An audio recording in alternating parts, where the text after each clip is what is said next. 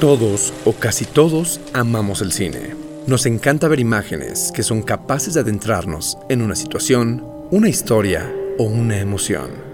Sin embargo, algo que muchas veces ignoramos es el cúmulo de elementos que integran una película, todo aquello que permite que la imagen cumpla su propósito y logre hacernos sentir algo. Y posiblemente, quien tiene la premisa de esto es la música.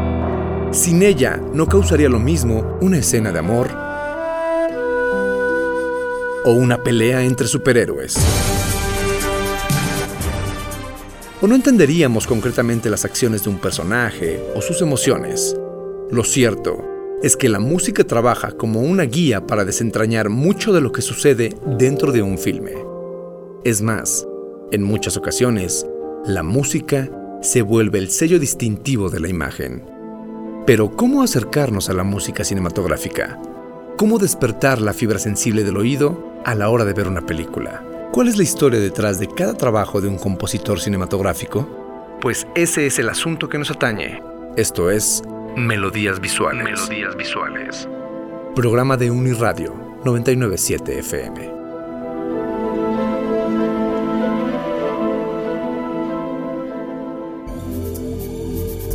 Bienvenidos a otro episodio de Melodías Visuales. Continuamos con lo que quedó pendiente y sigamos platicando de música incidental cinematográfica en el cine de oro mexicano. En el episodio pasado charlamos un poco del trayecto histórico por el que pasó el cine mexicano y su música, de cómo en los 30 la fórmula canción tema tomó la delantera, después en los 40 todo empezó a evolucionar, considerando más a fondo el contexto, incluida la región geográfica, las impresiones inmediatas de los personajes, como en Doña Bárbara de 1943, dirigida por Fernando de Fuentes y con música de Francisco Domínguez. Igualmente, escuchamos cómo este mismo compositor, años después, en Río Escondido logró con su música despertar el ideal del héroe nacional e incita una conciencia social e histórica en la cinta de Emilio Fernández. Y también escuchamos lo que Raúl Lavista realizó en Bugambilia, también película de Fernández, para la cual consideró elementos retomados del sinfonismo clásico estadounidense. Quedó pendiente hablar del español Antonio Díaz Conde, que mencioné, llegó a nuestra nación después de haber luchado en la guerra civil de su país y haber conocido al director mexicano a través de conocidos suyos, y él lo invitó a colaborar en varias de sus películas. Destaqué dos partituras, La Perla, cinta de 1947, y Salón Rojo de 1949 la cual por cierto fue producida por Salvador Elizondo, figura literaria de relevancia nacional. Charlemos acerca de la primera, pero antes hay una gran historia que vale la pena contar y es respecto a la perla. Gabriel Figueroa, cinematógrafo mexicano de renombre y mano derecha de Emilio Fernández, comentó en una entrevista que originalmente Fernández y él pensaron en el grandísimo compositor Igor Stravinsky para realizar la música de la película, una decisión casi lógica si consideramos que era uno de los precursores del serialismo, que jugaba de manera casi enferma con el ritmo, los timbres, la altura, que hubieran dado un tono muy interesante y congruente dentro del argumento del filme, además de que pese a no haber trabajado en el cine, su conexión con la danza y el ballet de alguna manera le permitió desarrollar una sensibilidad visual importante que habría resultado fabulosa ver en la gran pantalla. Figueroa cuenta que se reunieron con el ruso y vieron con él la película, la cual por cierto le gustó mucho, pero el compositor rechazó la oferta porque según él, no sabía componer piezas tan cortas y su manera de trabajar no habría ido bien con lo que requería la película. Finalmente, el encargado de la música fue Díaz Conde y Fernández quedó fascinado con su trabajo musical, tanto así que enfureció cuando no ganó el Ariel. Y este coraje no es cosa de exagerar porque en efecto, Díaz Conde realizó una partitura excepcional. Incluso ya podemos hablar de un perfeccionamiento total musical, donde encontramos leitmotivs bien aterrizados y uno que otro detalle bastante genial.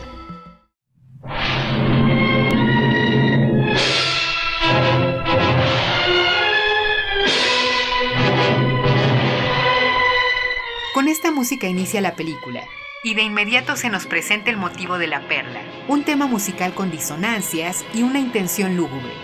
Lo repito nuevamente.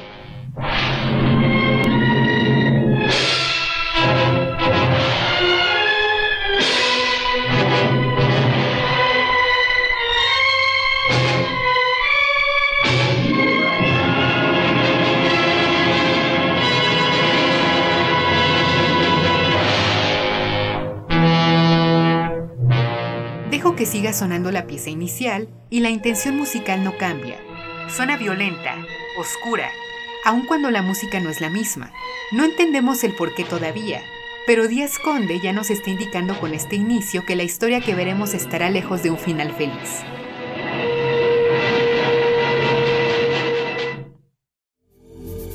La película, para quienes no la han visto, trata de Juana y Quino, un matrimonio humilde que ensimismado en la pobreza, halla en el mar una perla de un tamaño descomunal. Quino ve a esta piedra como un boleto de entrada a una vida mejor, en la que su hijo Juanito podrá acceder a la educación y todo lo que a ellos se les ha negado. Pero Juana presiente que la perla desencadenará la desdicha. Antes de continuar con el desarrollo del motivo de la perla, permítanme mostrarles otros aspectos fascinantes de la partitura. La ambientación siempre está presente. Nos hace sentir tristeza y piedad cuando vemos en pantalla el grado de pobreza de Kino y Juana, o angustia cuando Juana se preocupa por su hijo. Ese efecto musical que pretende conmocionar al espectador ante ciertas circunstancias se mantiene. Pero ¿qué más encontramos? Uno de mis detalles preferidos, que por momentos los instrumentos, las composiciones, van a obedecer a los personajes, a lo que sienten, a lo que piensan y no necesariamente dicen. Pensemos por ejemplo en Juanito, que es apenas un bebé que no dice palabra alguna. Escuchen con atención cómo la música va a obedecer a los llantos del niño. Es más, el llanto realiza notas casi idénticas a lo que estamos escuchando en la música de Conde.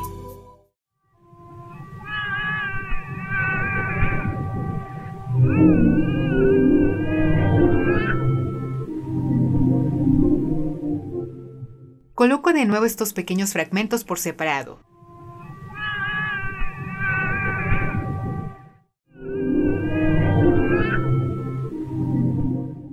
Son detalles mínimos, apenas perceptibles tal vez, pero geniales.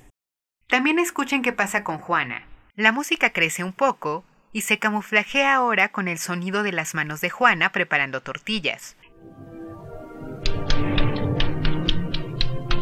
¿Cómo está el mar? Sigue muy picado. A ver si. si se calma más tarde. Quiera Dios. Genial o no. Ahora regreso al tema de la perla. Representa la avaricia, la codicia de todos los partícipes en la película que pretenden obtener la piedra de Quino a toda costa y por cualquier vía. Ya escuchamos cómo suena. Lo pongo nuevamente para que lo recuerden.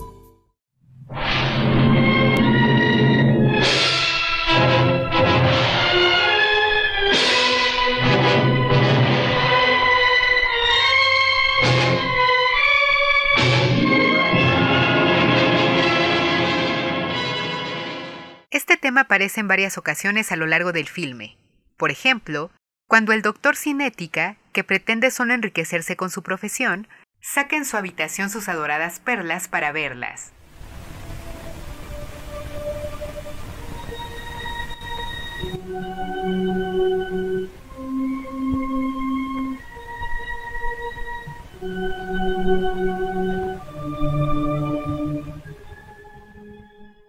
Ahí se nos presenta la codicia.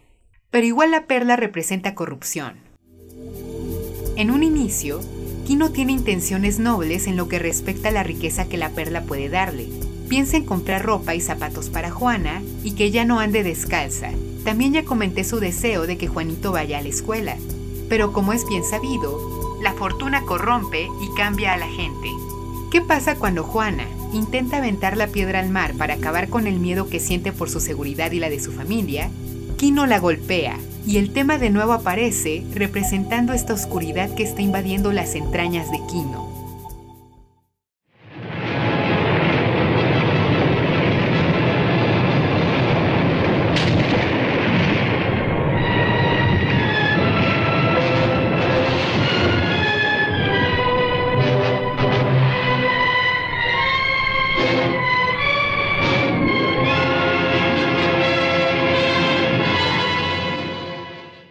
Nuevamente aparece en el clímax, cuando Kino está a punto de matar al mercenario que persigue a su familia para robar la perla.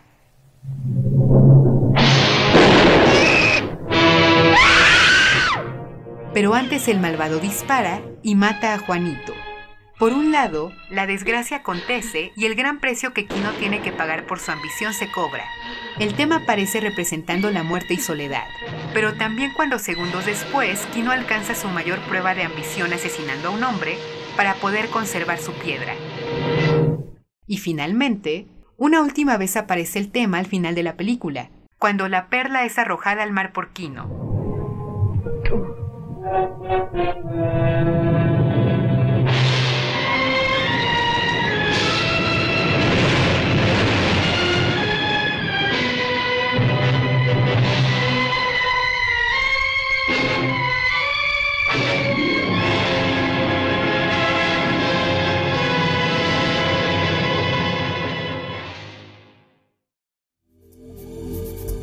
A estas alturas, el cine mexicano ya estaba en toda su gloria y su música estaba en otro nivel. Es muy interesante ver de qué manera Díaz Conde evoluciona la música incidental de cine en México. Y aunque para ya no extenderme tanto, no mostraré otros detalles musicales interesantes en la película La Perla, como la oscuridad que siempre detona el mar, o lo que no está de más poner, el elemento folclórico que representa la tradición musical mexicana y aparece en la película, el son jarocho.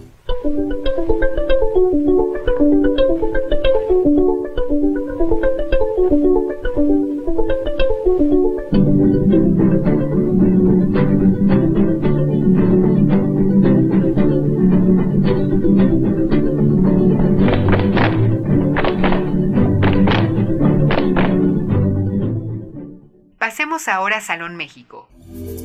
Esta partitura, toda la película en realidad, juega con nuestras emociones de una manera impresionante.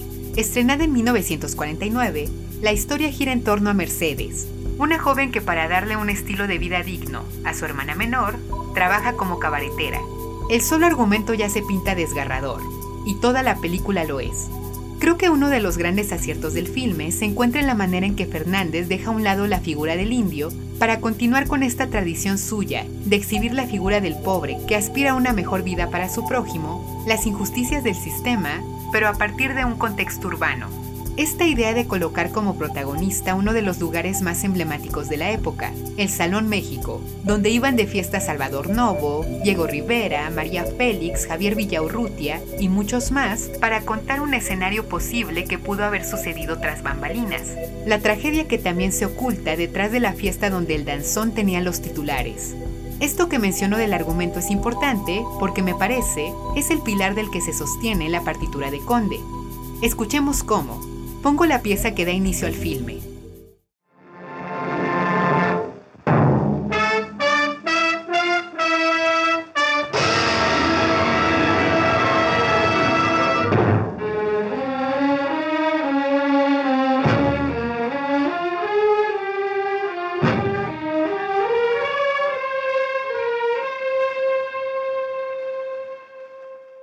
¿Qué fue eso? Creo que muchos mexicanos reconocen esa música, el famoso danzón Nereidas, este.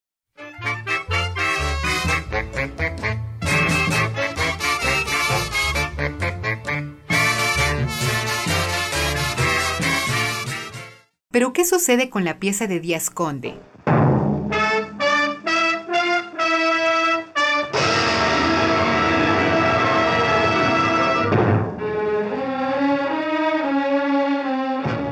Retoma el danzón para transformarlo en algo violento y desgarrador. Esto es grandioso porque con esto el compositor nos está contando del lugar donde se va a desarrollar buena parte de la historia, el Salón México, pero igualmente de la historia que vamos a ver en pantalla. En unos segundos, los guiños del argumento ya están bien expuestos.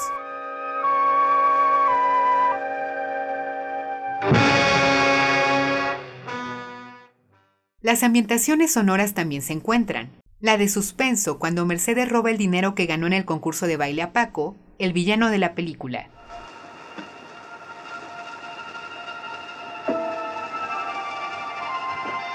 Estas ambientaciones sonoras, además de reforzar la imagen, juegan también un papel importante si lo pensamos desde una perspectiva moralista y reflexiva. Y aquí hay una intención muy específica que construyó muy bien Fernández y Conde. Por ejemplo, cuando Mercedes roba el dinero, nosotros espectadores Sabemos que en realidad no está haciendo nada malo porque ese dinero le pertenece. Pero los personajes ajenos a Mercedes y Paco no lo saben. Y aquí inicia un juego muy interesante porque escuchen. Después de robar la cartera a Paco, huye. Y la música, por un lado, responde a la exaltación que está experimentando Mercedes, pero también nos está indicando, o eso pareciera, que lo que hizo está mal.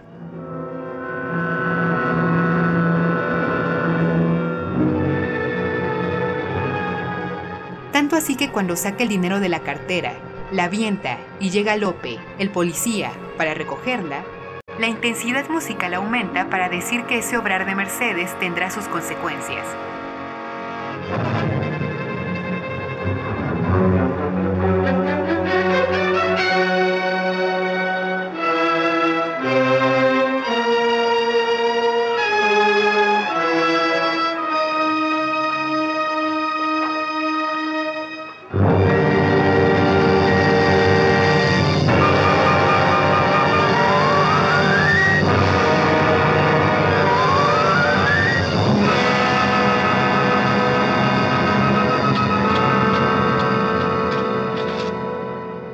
Preocupamos por Mercedes porque en ese momento nos planteamos que si recibe un castigo, se estará cometiendo una injusticia.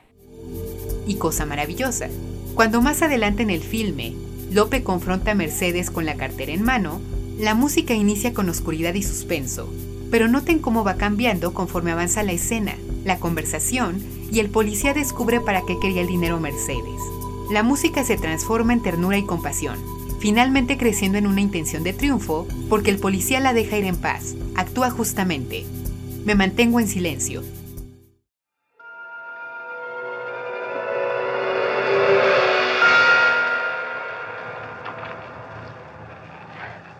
Buenos días. Es mi hermanita Beatriz. Yo la tengo estudiando aquí en este internado. Todos los domingos vengo por ella.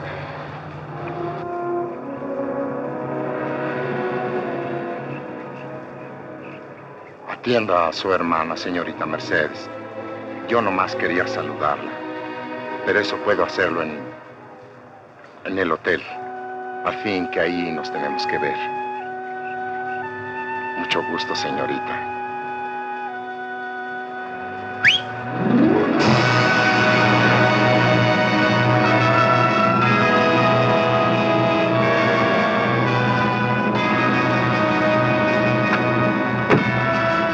Se paseen mucho y que estén muy contentas.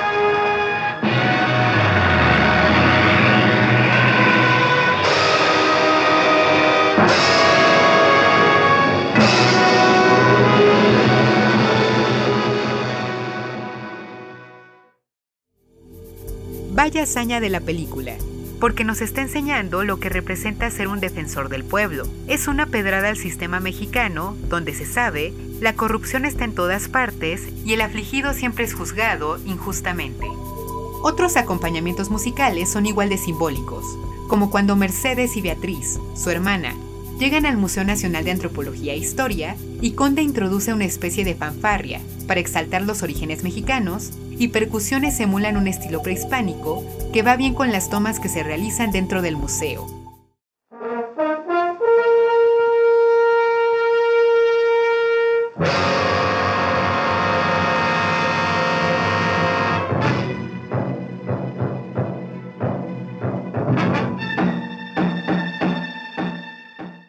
La música tiene relevancia, ¿cierto? Escuchemos un poco más de ella. Voy a unir dos momentos significativos del filme. El primero, cuando Paco confronta a Mercedes, la golpea por haberle robado y Lope, el policía hacedor de lo justo, llega a su rescate.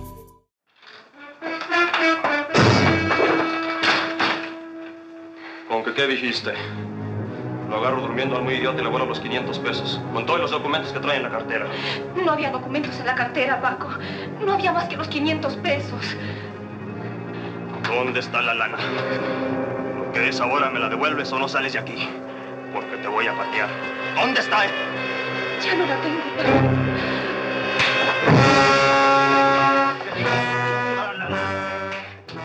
Noten cómo la violencia que se percibe en la música va acompañada de vestigios del danzón Nereidas, al igual que la piedad que manifiesta Lope. Adelanta un poco a cuando llega Lope.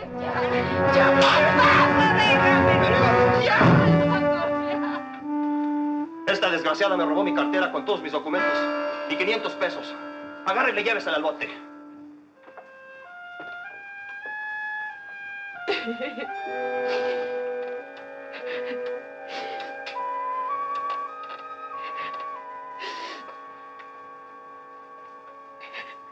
Límpiese la cara. Y váyase. Es como si la música nos estuviera recordando una y otra vez el Salón México para decirnos que no todo lo que pasa ahí es agradable.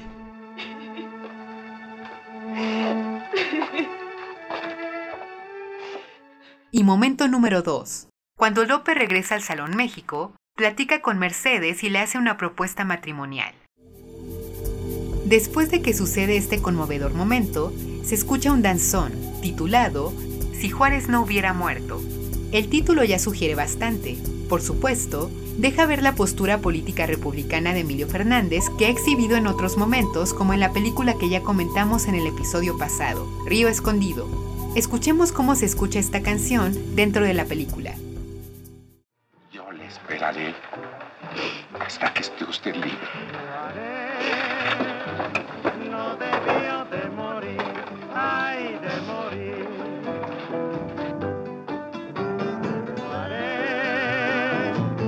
Debió de morir, ay de morir.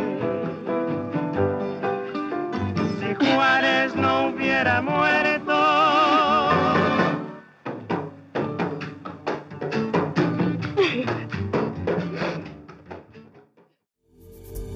Apenas si se canta el título, pero si son curiosos y buscan la canción, parte de la letra dice versos como estos. Porque si Juárez no hubiera muerto, todavía viviría, otro gallo cantaría, la patria se salvaría, México sería feliz, ay, muy feliz. Y por si la intención de la película aún no termina de quedar clara, justo después de esta escena aparece el momento en el que Beatriz habla acerca del heroísmo en su escuela y dice estas palabras. Heroísmo, según el diccionario, es el conjunto de virtudes y acciones del héroe. El espíritu de sacrificio. La abnegación que lleva al ser humano a realizar hechos sublimes por Dios, por, por la patria o por sus semejantes. Hay heroísmo en todo sacrificio. El que se sacrifica por los demás es un héroe. O una heroína. Se percataron de cómo la música va creciendo con lo que dice, sobre todo cuando dijo la palabra sacrificio. Ahí Conde y Fernández nos dan toda la clave. La película busca enseñarnos del heroísmo y de qué manera se manifiesta. Ese es el asunto principal de la cinta. Mercedes es una heroína y Lope, el policía, también. Música e imagen operando magistralmente juntas. Pero vamos a una última película. Como mencionamos dos partituras de Francisco Domínguez y dos de Antonio Díaz Conde, lo justo es hacer lo mismo con Raúl Lavista. Ya comenté que este compositor fue uno de los más destacados, probablemente más que los otros dos, y es difícil elegir solo un trabajo más. Pero que sea Macario, de Roberto Gabaldón, un clásico considerado una de las mejores películas del cine mexicano. Más que en otros ejemplos que se han expuesto en este y en el episodio pasado de Melodías Visuales, aquí México va a relucir en todo su esplendor. Y pues sí tendría que serlo si trata algo tan mexicano como la muerte, el valor que tiene nuestra cultura. Escuchemos los créditos iniciales.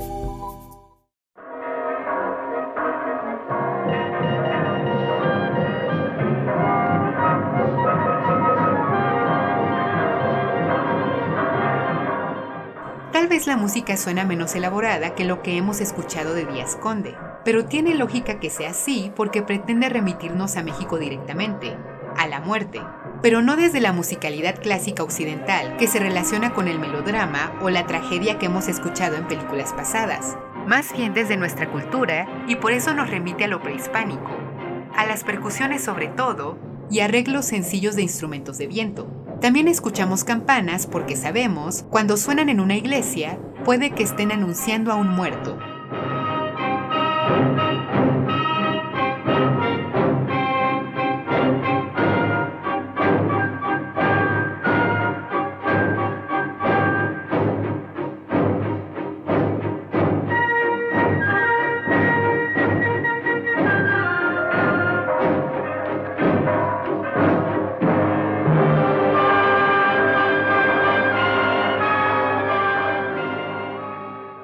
Reminiscencias al pasado prehispánico se mantienen en toda la partitura. Por ejemplo, cuando se le explica a los hijos de Macario acerca de las ofrendas a los muertos. ¿Y esa luz para quién es? Para tu madrina Rosa, que en paz descanse, que siempre fue muy buena con nosotros. ¿Y para mi papá no le va a poner una luz? No, hija, no. Tu papá, gracias a Dios, está vivo. Las ofrendas son nada más para los fieles difuntos. Sí hay un tono un tanto tétrico, pero la simpleza de la instrumentación de viento remite bastante a lo que realizaban nuestros ancestros. Escuchemos un poco de música prehispánica.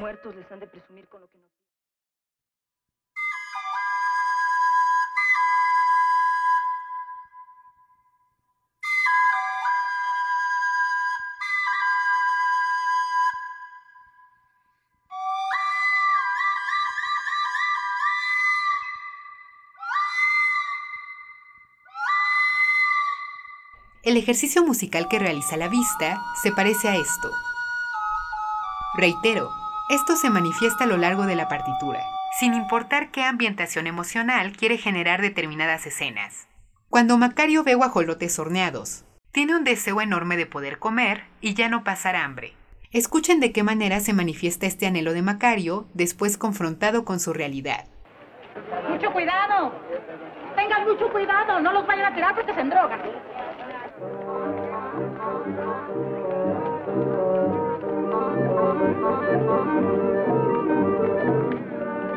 Aquí ve a los guajolotes pasando frente a él.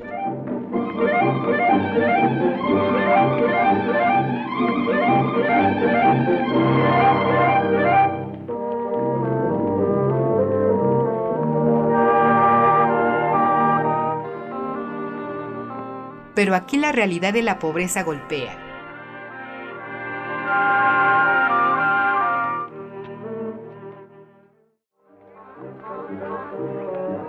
Si bien hay una orquestación occidental, noten cómo procura continuar con los instrumentos de viento por delante e imitando el estilo prehispánico e incluso otros estilos musicales tradicionales mexicanos. Esa tuba que suena en el fondo le da un toque de banda de viento a lo que estamos escuchando. Y ya sabemos, estas suelen acompañar los cementerios cuando se le desea interpretar música a los muertos. Que ojo, ahí también hay un guiño en el argumento de la película, si ya saben en qué termina.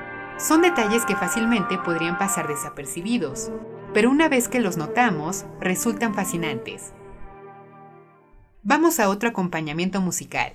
Así suena la pesadilla que tiene Macario, en la que sueña con marionetas de muertos, muy al estilo de José Guadalupe Posada.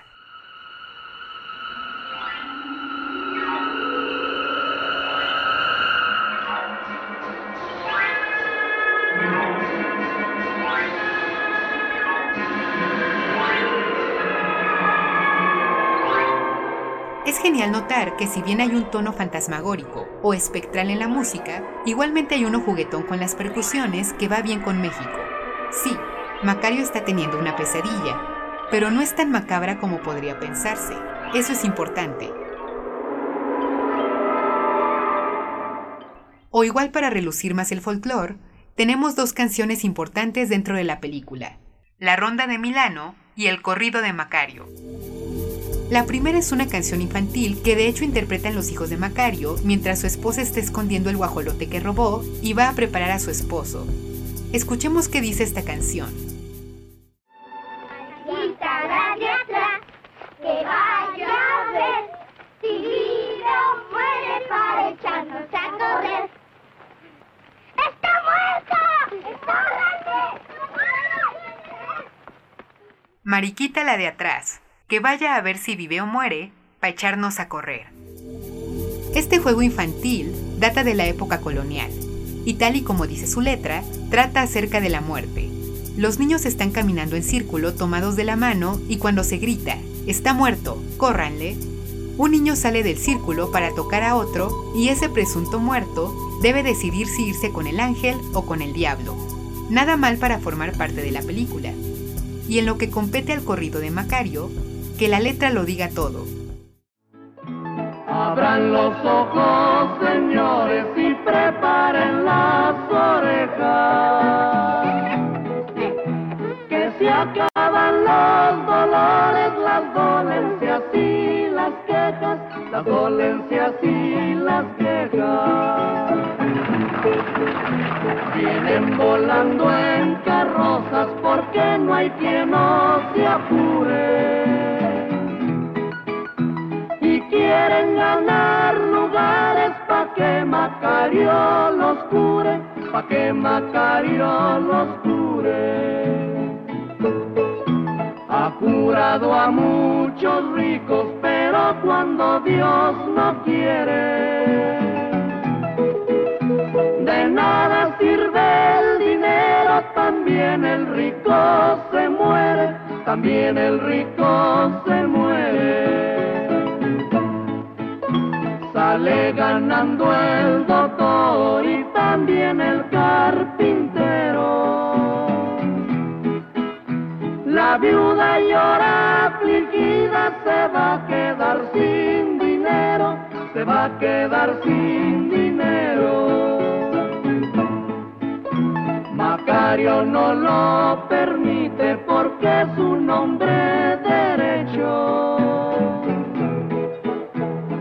lo devuelve a la viuda, lo cual está muy bien hecho, lo cual está muy bien hecho. La función del corrido dentro de la película es muy inteligente, porque nos resume en dos minutos que pese a que Macario ha conseguido salir de la pobreza, se mantiene como un hombre bueno y recto que no se aprovecha de quien menos tiene. Escuchemos ahora los acompañamientos que se oyen durante la escena en la que Macario es visitado por el diablo, Dios y la muerte para ver con quién comparte el guajolote que le preparó su esposa. El diablo es tramposo, es el gran tentador y la música nos lo está recordando. Siempre se mantiene alerta.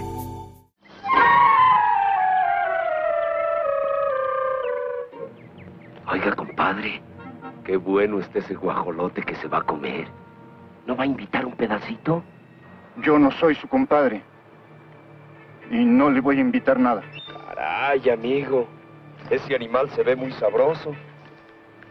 Vamos a hacer un trato. Si me das un muslo de ese guajolote, nada más, yo te regalo mis espuelas de plata. ¿Yo para qué quiero espuela? Con Dios, la intención musical cambia. Hombre, yo te pido, hazme una pequeña caridad. ¿Tú, señor? ¿Tú quieres un pedazo? Apenas un bocado, si es que tú quieres dármelo. Suenan unos metales que exaltan la figura celestial y el resto de la música suena tranquila, ¿Por qué, señor? con calma. ¿Por qué? A ti no te interesa este bocado. Te interesa un gesto que yo haga. Una acción. Tú sabes que yo no he querido nada para mí solo Y finalmente, con la muerte hay una intención oscura, con suspenso.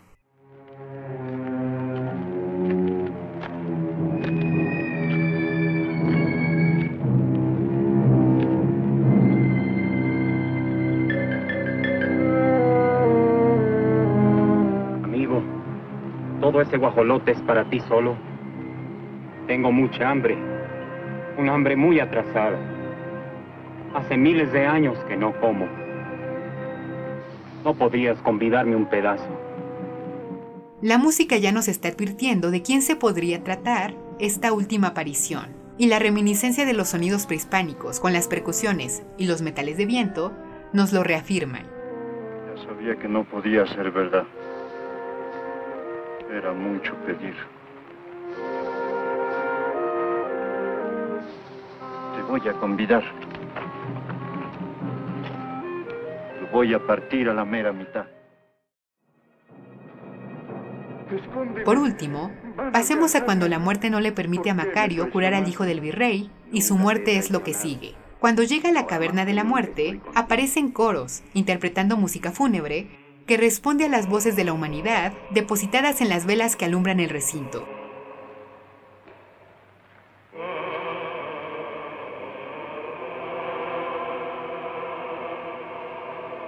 Este es un sitio que ningún hombre ha visto todavía. Y hay aquí cosas que debes aprender. Ven. Mira, Macario. Esta es la humanidad. Aquí ves arder las vidas tranquilamente. A veces soplan los vientos de la guerra, los de la peste, y las vidas se apagan por millares.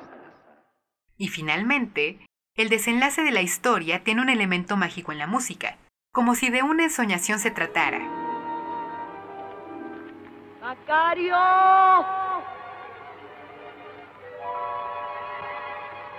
¡Macario!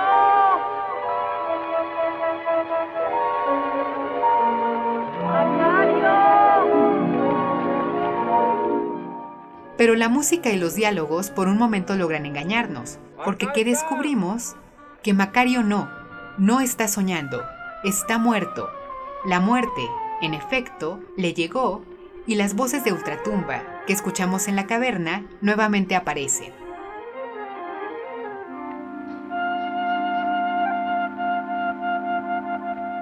Está dormido.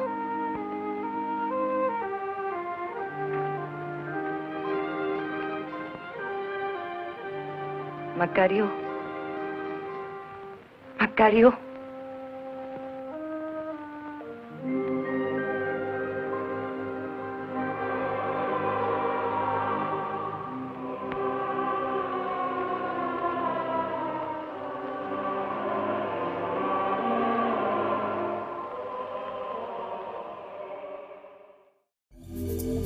El cine mexicano es muy extenso, tanto que tuve que limitarme a mencionar tan solo un par de ejemplos de una época en específica, el cine de oro mexicano. Continuar con la línea del tiempo, en lo que compete a la música de nuestro cine, implicaría abarcar el auge de la música ranchera, de la proliferación del rock and roll en la pantalla, hasta llegar a la época actual, donde nuestros directores de peso ya se encuentran trabajando en Hollywood y recurriendo a compositores de renombre internacional en la industria. Nuevamente recurro a un punto que traté al inicio del episodio anterior. La información acerca del tema es muy escasa. Poco se sabe y se ha dicho del ejercicio musical en las películas mexicanas. Esto deja una brecha abierta para que especialistas o entusiastas como nosotros puedan descubrir más al respecto y maravillarse con el trabajo de nuestros compatriotas. Acérquense al cine nacional y pongamos atención a lo que vemos y escuchamos, porque lo que se ha hecho aquí está a la altura de todo lo que vemos de afuera. Vean más películas con la participación de los compositores de los que hablamos, de otros más que igualmente hicieron trabajos fantásticos, y nos escuchamos pronto en otro episodio de Melodías Visuales.